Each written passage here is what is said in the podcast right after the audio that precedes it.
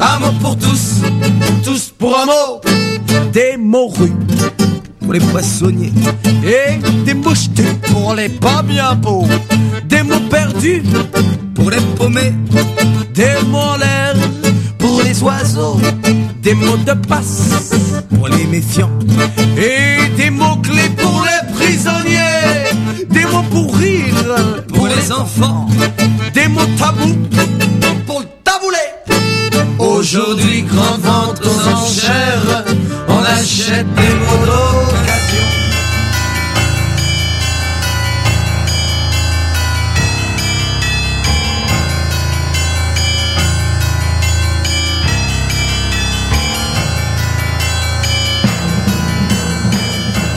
Bonsoir, vous êtes sur Choc FM, c'est le tome 5 et le chapitre 60. Nous sommes mardi 17 janvier 2012 et c'est le chapitre 62 de, de, de Mission Encre, Encre Noire. noire, exactement.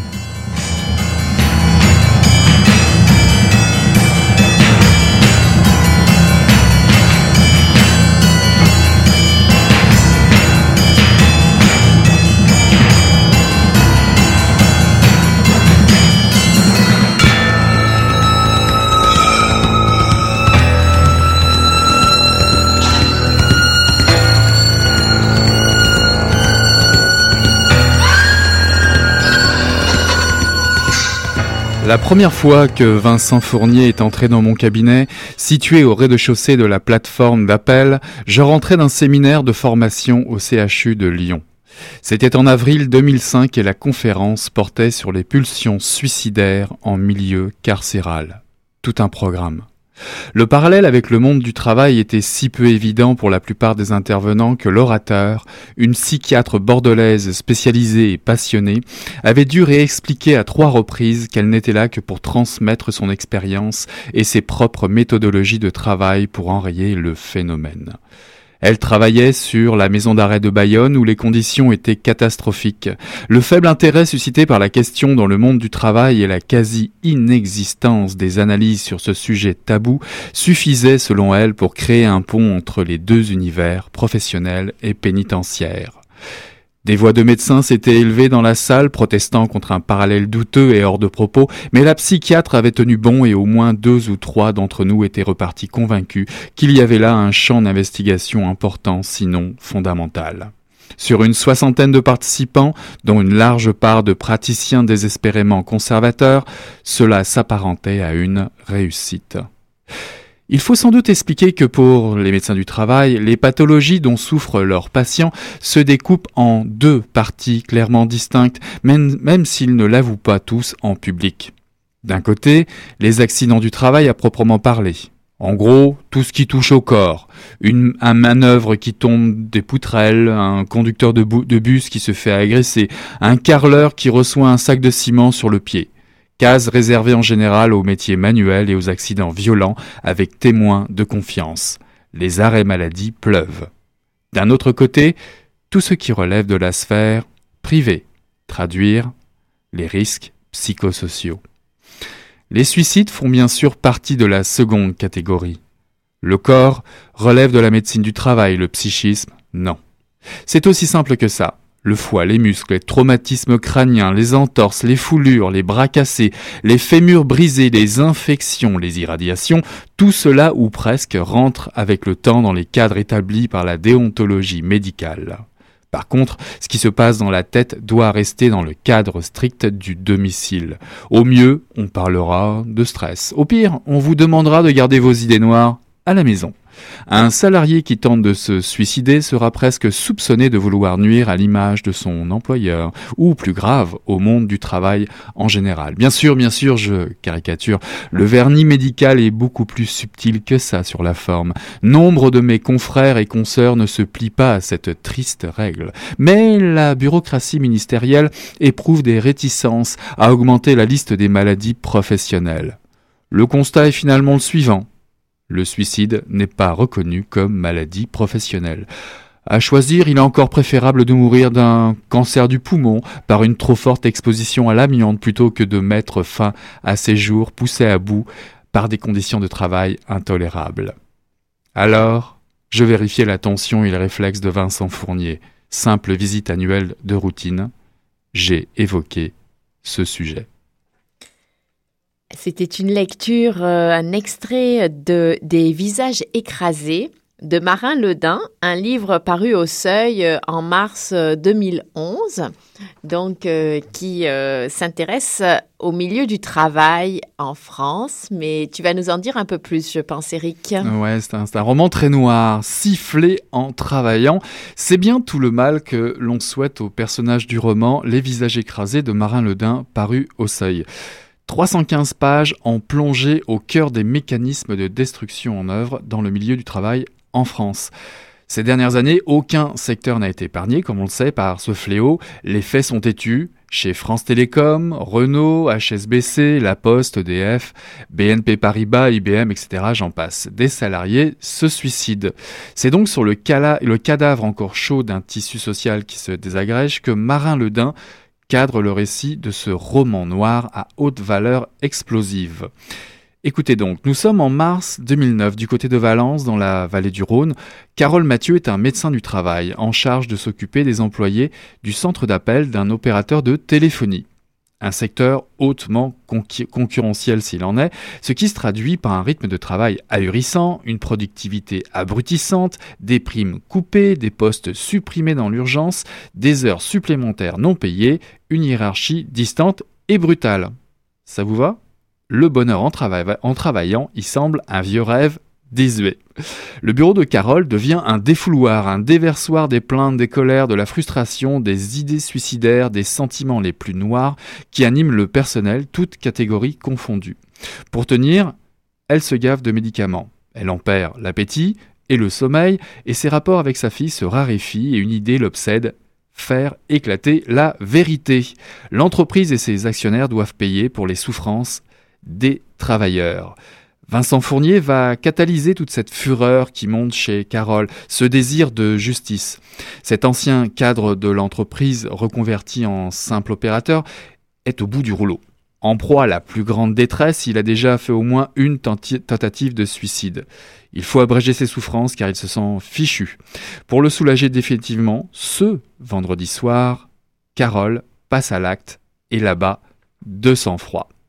Marin est, impitoyable dans son récit, simple et vif. Il rappelle comment les règles de vie sont devenues difficiles aujourd'hui dans les entreprises, où le souci de la rentabilité à tout prix conduit parfois des dérapages douteux, et où le harcèlement social peut faire perdre pied aux plus faibles. C'est un roman intense qui condamne les milieux de travail oppressants et déshumanisés. Il révèle une tension continuelle qui va crescendo au fur et à mesure de la lecture. Le lecteur s'identifie au docteur Carole Mathieu. Nous suivons ses pensées et sa descente aux enfers. Complètement désarmé face à la mécanique perverse enclenchée par l'auteur. Voici un quotidien au travail comme vous ne l'avez jamais envisagé, une course contre la montre, contre la folie. Les visages écrasés le huitième roman impeccable de Marin Ledin. Celui-ci a été finaliste au Grand Prix de littérature policière en 2011. L'auteur a également contribué à la série du Poulpe avec le titre Un singe en Isère et pas un singe en hiver, comme le film de Verneuil en 52 avec des dialogues d'Audiard si je me souviens bien. Alors euh, oui, je veux dire que tu, tu, tu, annonces tout de suite la couleur. Bah euh, la, la, médecin du travail qui abat un, un de ses patients, euh, donc employé de ce centre d'appel, le patient étant Vincent Fournier. Exact. Et puis pour la, pour la plupart de nos lecteurs courroucés, que, de savoir que j'ai peut-être révélé un secret extraordinaire, non, c'est le début du livre. Voilà, c'est ça. c'est ce que je m'apprêtais à dire. Pas d'inquiétude. Ça se passe dès le début. Donc c'est le point de départ. Alors je, je voulais ajouter que oui, c'est un récit auprès qui est renforcé notamment, euh, c'est un petit détail, mais faut quand même le savoir, par euh, la toxicomanie de la narratrice, euh, même si c'est pas forcément la ligne directrice, mais en tout cas, il y a ça. Il est oppressant aussi à un autre titre. Le décor lui-même est pesant. On est à Valence, euh, euh, décrite donc euh, c'est une ville de à une centaine de kilomètres sous Lyon, en France, décrite comme une morne ville de province sans âme.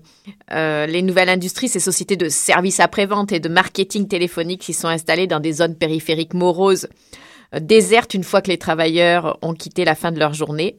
Seul reste le vigile qui aura, qui jouera un grand rôle dans cette histoire, et éventuellement aussi euh, la femme de ménage immigrée. Une fois que les le médecin du travail et les salariés sont partis, les autres salariés. Donc c'est la civilisation du parking et l'utilisation du char pour rentrer chez soi. On suit d'ailleurs souvent la docteur Mathieu dans sa voiture sur les voies rapides de la région. C'est un peu comme des respirations, ces moments-là dans le livre, mais c'est aussi un réel enfermement. Notre euh, médecin se pose chez elle à peine quelques heures pour dormir avant de retourner dans son cabinet euh, situé dans le centre d'appel. Euh, parce que elle est persuadée que donc c'est l'urgence de s'occuper de tous ces salariés en grande souffrance. Donc c'est euh, la civilisation euh, bagnole, boulot, dodo. Mhm. Donc Marin Ledin dénonce le monde du travail, mais il dénonce aussi un certain mode de vie et une dans, cette, dans nos sociétés modernes, en fait, une aliénation, si je puis dire. Sous, Alors, sous couvert de polar, parce qu'on a l'air sérieux comme ça, on aborde un thème très très très lourd mais sans perdre euh, aussi le fil d'un polar, d'un récit, d'une intrigue. Il y a un récit principal, mhm. et puis après ça, euh, il y a euh, effectivement des intrigues secondaires qui se greffent. C'est assez, c'est assez complexe et intéressant, et on perd pas l'intérêt puisqu'il y a d'autres choses qui se passent. D'ailleurs, le, procédure, le, procédé d'écriture est intéressant, car au-delà du récit fait par la narratrice, hein, qui raconte les faits qu'elle vit, ses pensées, comment, comment elle a envie d'agir et, et, comment elle se sent, euh, on a aussi les documents. Alors, je m'explique.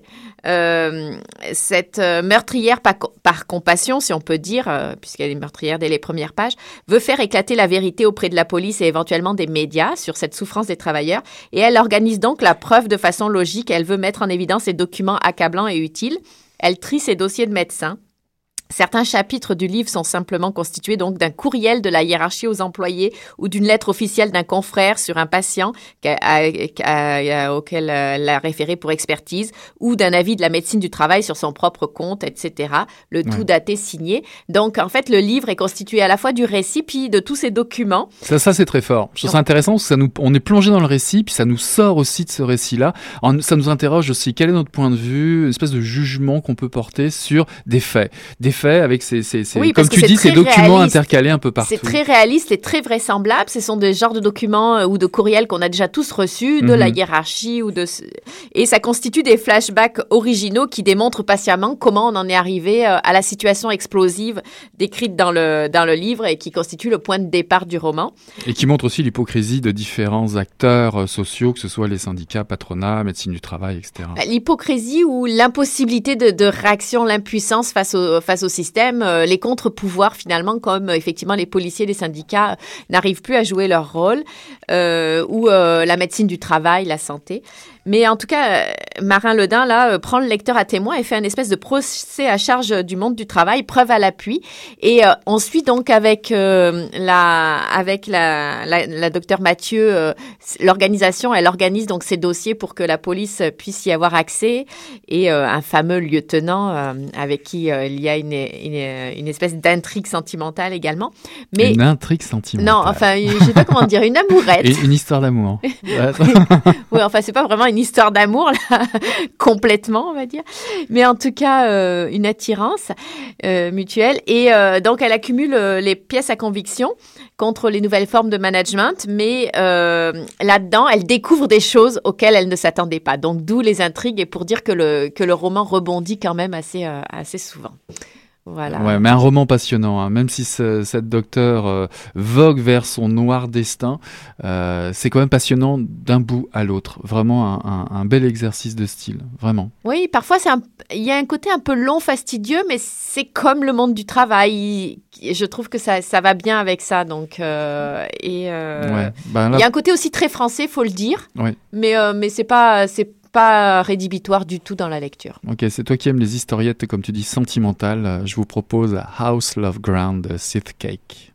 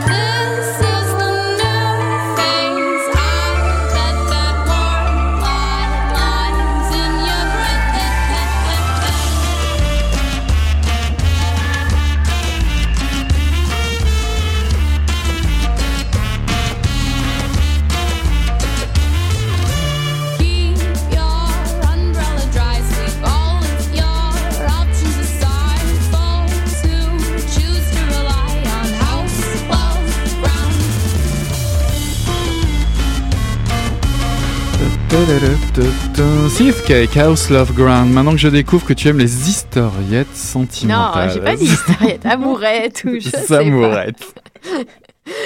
euh, je crois que tu voulais que ce euh, polar, euh, Les visages écrasés de Marin Ledin, t'as fait euh, penser à un texte euh, dont tu m'as parlé récemment. De quelqu'un qu'on connaît bien. Bah oui, parce que je l'ai lu il y a pas très longtemps, puis je trouvais ça très pertinent, puis il me tourne, il tourne, il tourne, et puis euh, j'y pense souvent. Pour prolonger ce roman, vous donner le goût de poursuivre la réflexion sur nos conditions de vie au travail, je vous conseille d'aller jeter un œil au blog de Laurent Chabin. Oui, laurentchabin.oeffort.com, laurentchabin.oeffort.com Auteur entre autres aux, éditions Coup de tête de Speranza, du Prisonnier ou de Parc Extension de la série Élise, je vous invite à lire cet extrait emprunté à son roman Territoire du Nord-Ouest, paru en 2007 chez le même éditeur Coup de tête. C'est un texte qui dérange. Il s'intitule Le bonheur dans l'esclavage. Laurent Chabin nous y explique comment l'esclavage serait un modèle d'avenir, un coup gagnant qui réglerait notre crainte du chômage, préserverait notre santé et nous débarrasserait du stress, c'est pas beau ça? Un texte ironique et lucide que je recommande fortement, euh, c'est paru le, 10 janvier 2012 sur le net, sur le blog de Laurent, Laurent Chabin, hauteffort.com. En attendant, un nouveau roman annoncé pour février et intitulé Le corps des femmes est un champ de bataille, euh, je gage que ça devrait être aussi fort. Laurent Chabin. Et euh, moi, j'ai pensé à deux livres euh, en lisant euh, les, les, visages écrasés, notamment, je vous en ai déjà parlé ici, Des vivants et des morts de Gérard Mordilla, qui a été publié en 2005 qui racontait les conséquences sur les individus et sur une petite ville du nord de la France de la fermeture sauvage d'une usine c'est terrible et assez très documenté. Les mécanismes de destruction à l'œuvre euh, dans, dans, le cas d'une faillite euh, étaient, étaient, fort bien vus. Et on avait alors parlé de polar économique. Et ça m'y a fait un penser parce qu'effectivement, c'est, ce sont des, livres qui finalement euh, sont très proches de nous. C'est vraiment notre univers, celui dans lequel on baigne. Et euh, de lire euh, comme ça des polars qui en parlent nous le fait regarder d'un autre œil. plus près de nous, j'ai pensé aussi à Sympathie pour le destin d'Alain Ulysse Tremblay, qui n'est pas à proprement parler un polar, qui a été publié, euh, ben là on en parlait aux éditions Coup de tête en, 2009. Euh, on avait d'ailleurs reçu l'écrivain dans ce studio euh, il y a un an, Alain Ulysse Tremblay. Et Sympathie pour le destin, ce n'est pas à proprement parler donc un polar, mais c'est à la fois drôle et noir et on rit jaune. Et c'est une fiction très proche puisque le narrateur, un artiste de 50 ans issu de la classe moyenne, ayant plus ou moins réussi professionnellement et, échoué familialement, est hospitalisé à l'Hôtel Dieu de Montréal et euh, on arpente et on découvre avec lui les coulisses du système de santé, son organisation éventuelle, son organisation éventuellement archaïque, euh, des personnages attachants, pathétiques ou alors imbuvables. Euh, le bouquin pointe donc les enjeux de société autour de la maladie et de sa prise en charge sociale et financière dans, le Québec moderne. Et je trouve ça intéressant ces livres qui nous font, qui nous vraiment, qui nous aident à réfléchir sur ce que l'on vit et sur les aliénations et les aberrations qu'on ne voit plus au quotidien et qui sont pourtant bien là et les systèmes dans lesquels on est pris. On va encore parler d'amour. Hein. Ah bon? Avec notre entrevue euh, d'aujourd'hui, euh, il s'agit en fait d'Evelyne Maillot, qui elle a publié euh, aux éditions Les Allusifs en octobre 2011 L'amour au cinéma. Tu vois qu'on parle encore d'amour, n'est-ce pas? Et nous l'avons rencontrée, cette jeune montréalaise de 32 ans, car c'est sa première publication. Il s'agit d'un recueil de nouvelles, L'amour au cinéma, un regard fascinant, plein de lucidité sur notre époque contemporaine à travers euh, les relations euh, familiales et, amoureuses. Donc euh, on va écouter tout de suite Evelyne Maillot. Livre est-ce que tu lis en ce moment, si tu en lis un? En ce moment, je lis The Age of Innocence de Edith Wharton, L'âge de l'innocence. Où est-ce que tu l'as trouvé? Je l'ai acheté dans une librairie. c'est la librairie sur la rue Sainte-Famille, dans le ghetto McGill, où j'ai acheté quelques livres de cet auteur-là dernièrement, parce que j'avais envie de la découvrir. Et si tu avais quelque chose à lui dire, ce serait quoi? J'aurais beaucoup de choses à lui demander, surtout. Comment elle a fait pour développer ce regard, euh, regard aussi indépendant dans un monde d'hommes comme le sien? À son époque? Je ne sais pas comment je formulerais ma question, mais ce serait ce sujet-là que je pense que je développerais. Est-ce que tu as un endroit préféré ou un moment préféré dans ta vie pour lire? Non, tout le temps, partout. Est-ce que tu t'es déjà caché pour lire? Oui, dans des cours, souvent. peut-être déjà dans des soirées euh, de famille. Ça se peut que ça soit déjà arrivé. Est-ce que tu t'es déjà interdit de lire quelque chose? Une fois que j'ai lu euh, L'alchimiste de Paulo Coelho, je me suis dit euh, plus jamais de cet auteur-là. Mais je pas de l'interdiction, mais juste par principe, euh. Je l'avais acheté que parce que tout le monde l'avait acheté. J'avais trouvé ça d'un vide complet au niveau littéraire, au niveau du contenu, d'une facilité. Ça me rendait inconfortable tellement c'était convenu. Je fais plus jamais juste parce que tout le monde l'achète. Est-ce que un livre, ça se lit seul pour toi, à deux ou à seul. plusieurs? Seul. Après, on peut en parler, par contre, ça, c'est intéressant de trouver des affinités. Est-ce que tu abîmes tes livres ou est-ce que tu en prends soin? Je ne prends pas tellement soin. Ben, j'aimerais en prendre soin, mais je les traîne partout. C'est plus important pour moi de les lire que de- d'en prendre soin. Est-ce que tu préfères commencer ou finir un livre? Ben, j'aime mieux être au milieu.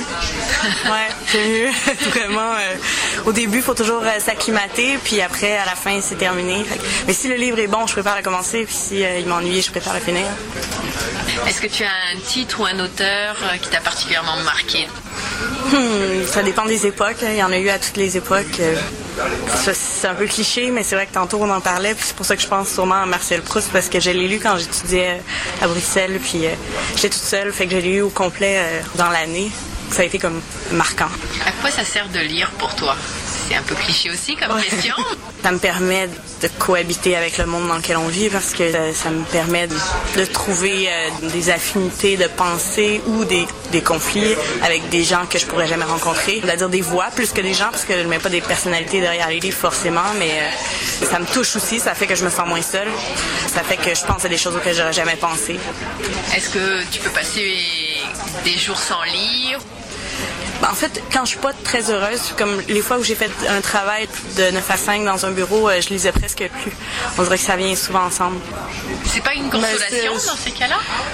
Ouais, non, moi, consolation, ça va être plus. euh, je vais plus aller boire des verres. C'est une euh, bonne idée aussi. Euh, c'est vraiment un truc qui fait partie de ma vie en tant que, que quotidien. C'est pas un truc à, à côté après le travail. Est-ce que tu as toujours un livre avec toi ou pas toujours? Presque toujours. Si demain, là, tu partais en voyage, quel livre tu emmènerais? J'aimerais le livre que je suis en train de lire en ce moment parce que j'aime beaucoup.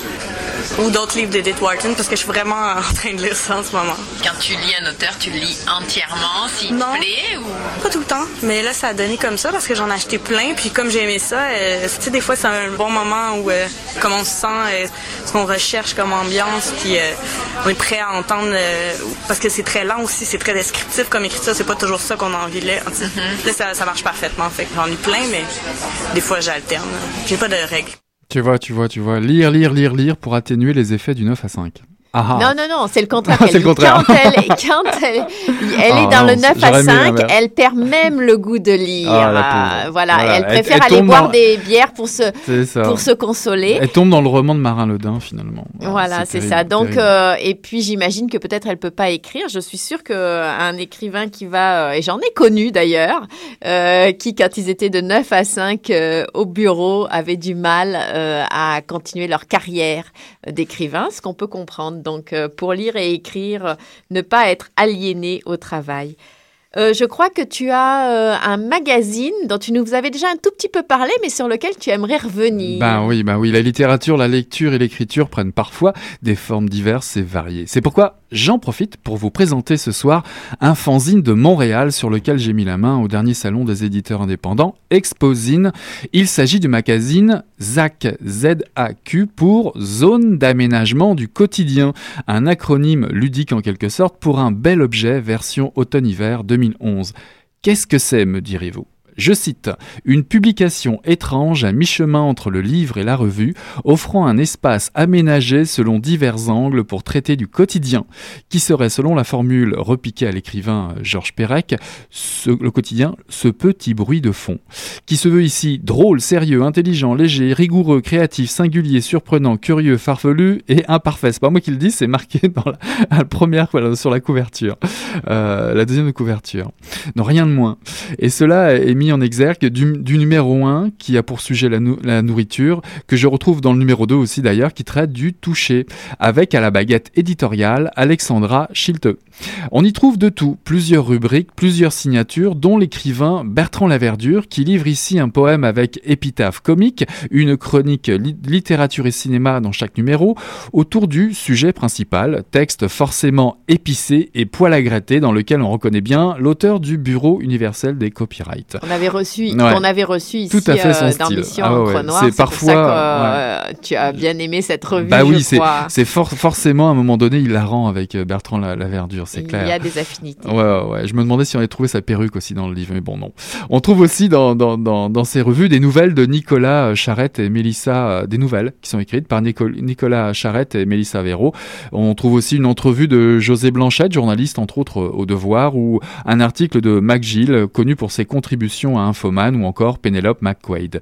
J'ai aimé aussi les, les reportages pertinents euh, sur le braille dans le deuxième numéro et l'aspect sociologique du toucher, parce que le sujet est le toucher, qui ouvre sur d'autres horizons et d'autres lectures pour les plus curieux d'entre vous. Vous apprendrez à savoir comment faire preuve de doigté dans le milieu professionnel dans ce second numéro, ou bien connaître les expressions autour du toucher. On peut se procurer le magazine à Montréal dans la plupart des, librairies euh, indépendantes, bah, la Coop UCAM par exemple, mais aussi chez Renaud les Multimag, etc. Donc n'hésitez pas à consulter le site internet pour avoir une liste plus détaillée de, des librairies où vous pouvez trouver ce numéro. Pour plus d'informations, www.zacédition au pluriel.com, zacédition au Je précise que le magazine est sans publicité, si ce n'est pour euh, son propre imprimeur, et que le prochain numéro est prévu pour mars 2012. Il aura, il aura pour thème principal le déplacement. Nous, on a hâte de s'y rendre à ce nouveau numéro de ZAC.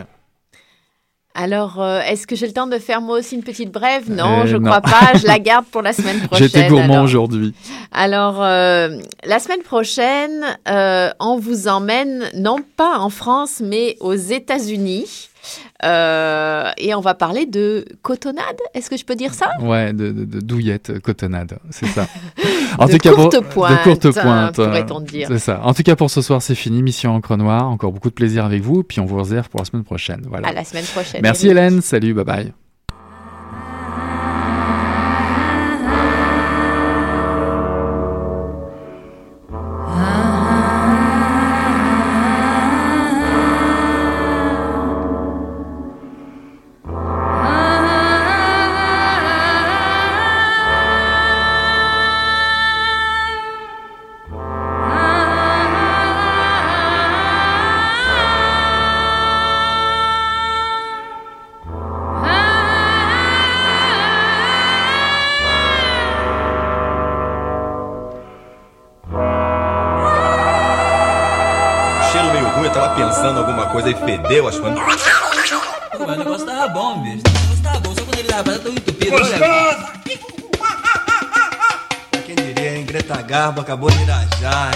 Tava falando pra você, né? Depois que eu passei a me sentir, aí o negócio ficou diferente.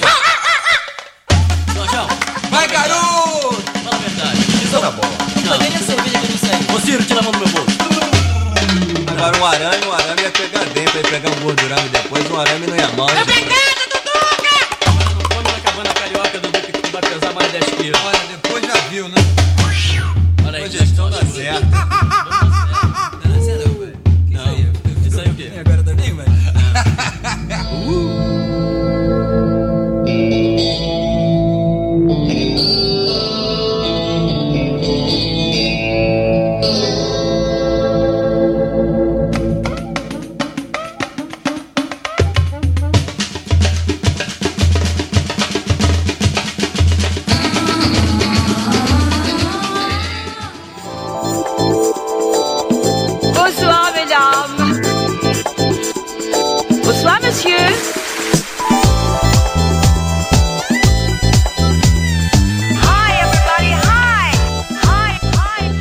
Bonsoir et bienvenue à La Passerelle. Ce soir à l'émission, le jeune designer Samuel Mercure est avec nous en studio. Également, après ce portrait de l'industrie textile présenté la semaine dernière, nous parlons formation. Maria Brochon au microphone pour la prochaine demi-heure. Bienvenue à La Passerelle, votre émission culture et mode diffusée à Choc FM. Avant d'accueillir Samuel Mercure en studio, voici les actualités mode.